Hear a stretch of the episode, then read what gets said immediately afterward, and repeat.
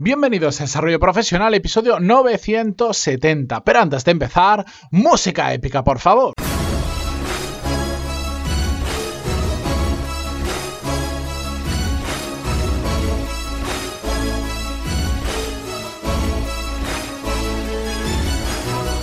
Buenos días a todos, bienvenidos, yo soy Matías Pantaloni y esto, ya lo sabéis, es Desarrollo Profesional, el podcast donde hablamos sobre todas las técnicas, habilidades, estrategias y trucos necesarios para mejorar cada día en nuestro trabajo. Como me escucháis, sigo fuera, no, no estoy en el estudio de grabación habitual, así que pues habrá un poco de ruido de fondo, eh, me escucharéis un poco peor porque el micro que utilizo es un micro portátil. Bueno, la cuestión pronto, la semana que viene volveré a mi, a, mi nueva normalidad y entonces todo volverá a su sitio. La cuestión es que hoy eh, quiero hablar sobre responsabilidad profesional o lo que es lo mismo y traducido en palabras más normales la, responsabilidad que tenemos que tener cada uno de forma individual con nuestro trabajo, con nuestros proyectos y con la implicación que tenemos que tener con la empresa en la que estamos trabajando. Y además lo quiero hacer, os voy a contar una pequeña historia y a partir de ahí, si os parece, em, reflexiono sobre algunos puntos que, que, creo que es estrictamente necesario sobre todo compartir con vosotros mi forma de pensar respecto a este tema, que igual no es la más habitual, pero que mm, yo me he dado cuenta, bueno, a mí me sale de forma natural, pero además me ha generado muy buenos resultados y me he dado cuenta que con el tiempo em, he ido ganando peso en las empresas que he trabajado y responsabilidades gracias a pensar de esa manera. Pero mm, me remito a la historia que os quería contar. El otro día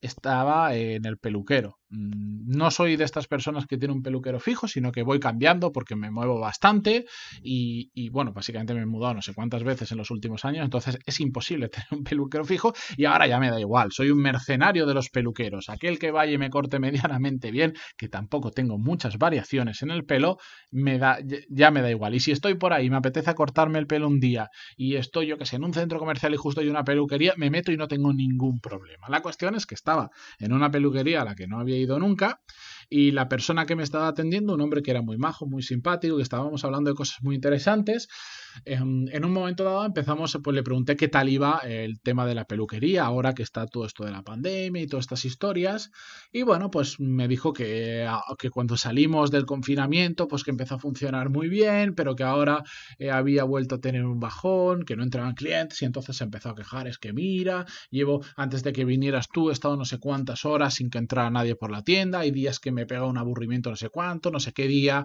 pues directamente no vino ningún cliente, en cambio después vino no sé qué día y no, no yo no daba abasto con todos y tuve que llamar a otra persona que me, que me ayudara, no sé cuánto. La cuestión es que en general se quejaba de que había poco trabajo de que al final estaban muchas horas parados sin hacer nada y eso no era bueno para el negocio. Y no, ojo, no era su peluquería. Esto es un matiz importante para entender todo. No era su peluquería. Él trabaja ahí, pero él no es el dueño de la peluquería.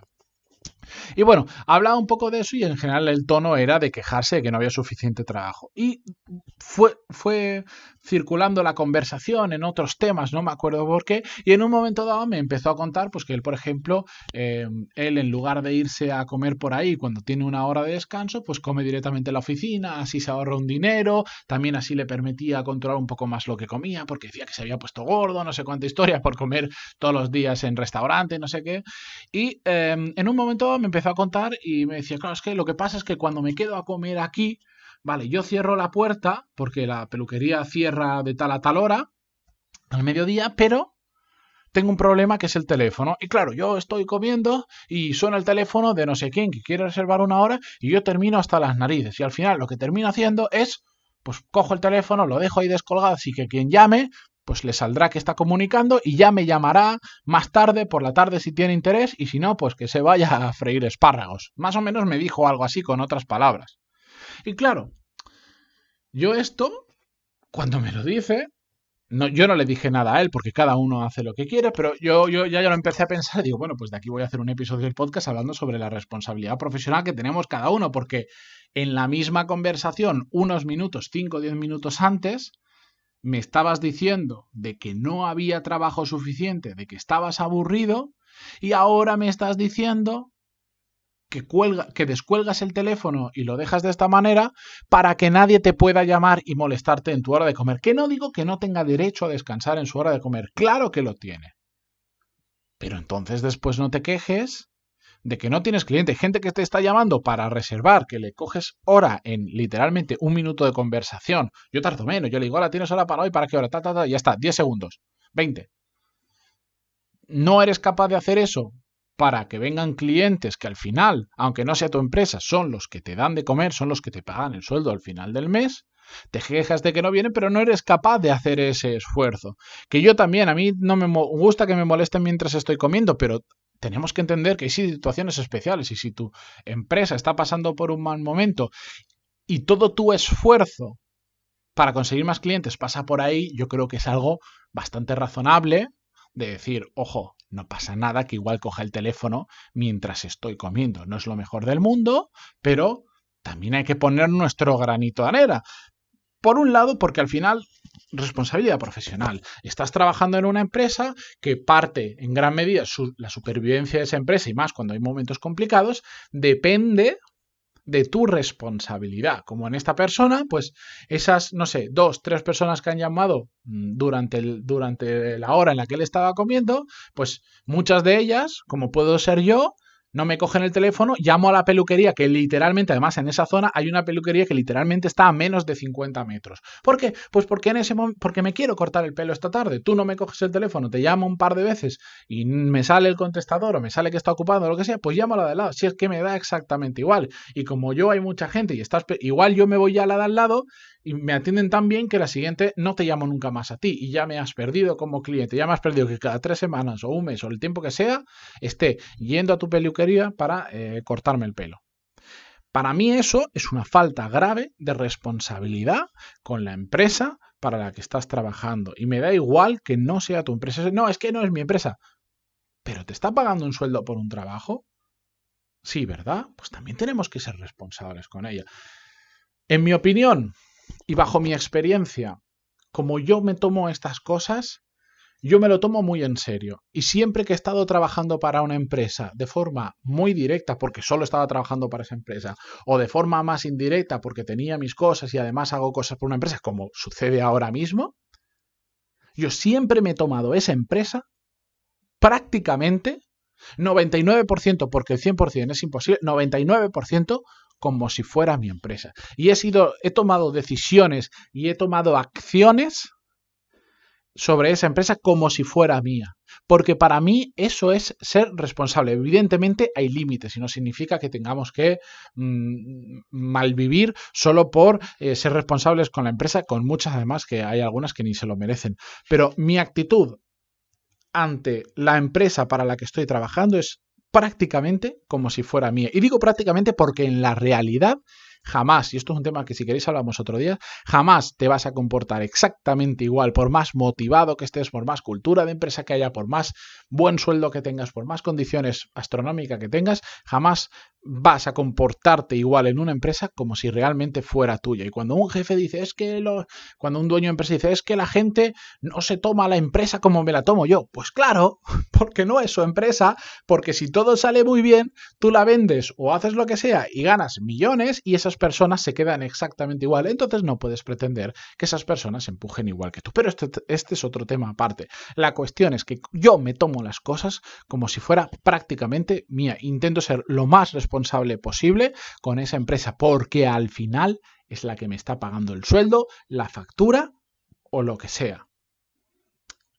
Por otro lado, también evitemos la incoherencia de este caso que os decía, me quejo de que no hay trabajo, pero el poco trabajo que viene, porque estoy comiendo, lo evito y, lo pierdo, ¿no?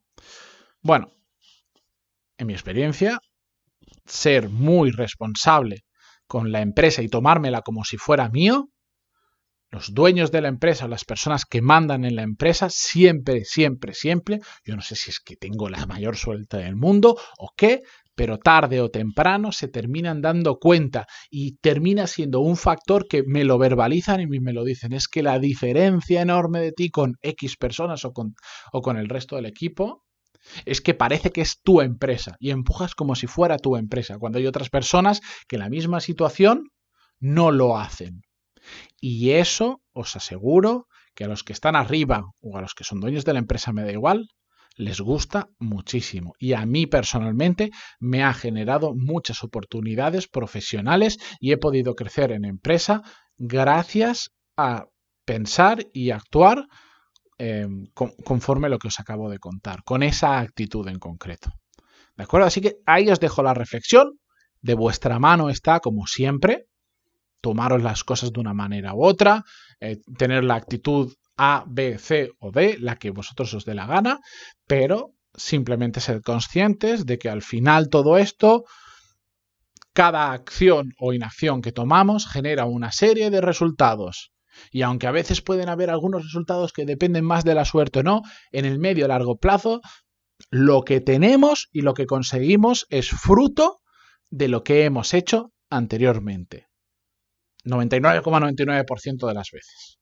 Así que en vuestra mano está, si queréis conseguir cosas que vayan más allá, pues empezar a tener en cuenta esta, esta serie de consejos que comparto con vosotros o de seguir haciendo las cosas como hasta ahora y no tener esto en cuenta y decir, no es mi empresa, yo no hago nada, a mí me da exactamente igual, me la repatea, bueno, pues igual a corto plazo no cambia nada, pero a medio o largo plazo todo tiene consecuencias. Y si, ya, ya, lo decía el proverbio, esto no me acuerdo cómo se dice, el refrán, dices, eh, cosechas lo que cultivas, ¿no? Algo así se dice, no, eh, sí, recoges lo que cultivas, recoges lo que cosechas. Soy muy malo con los refranes. Pero es que es tal cual, pues si tú siembras patatas, recogerás patatas. Si siembras calabazas, recogerás calabazas. Si no siembras nada, no recogerás nada, ¿no? Bueno, pues ahí os lo dejo como reflexión. Mañana, como siempre, continuamos con un nuevo episodio. Gracias por estar ahí detrás del podcast en Evox, Spotify, en Google Podcast, donde sea. Y también por estar, ya lo sabéis, en, detrás de las redes sociales, que ya os he dicho que estoy en LinkedIn, en Instagram, en Facebook y en Twitter principalmente. Gracias por todo y hasta mañana. Adiós.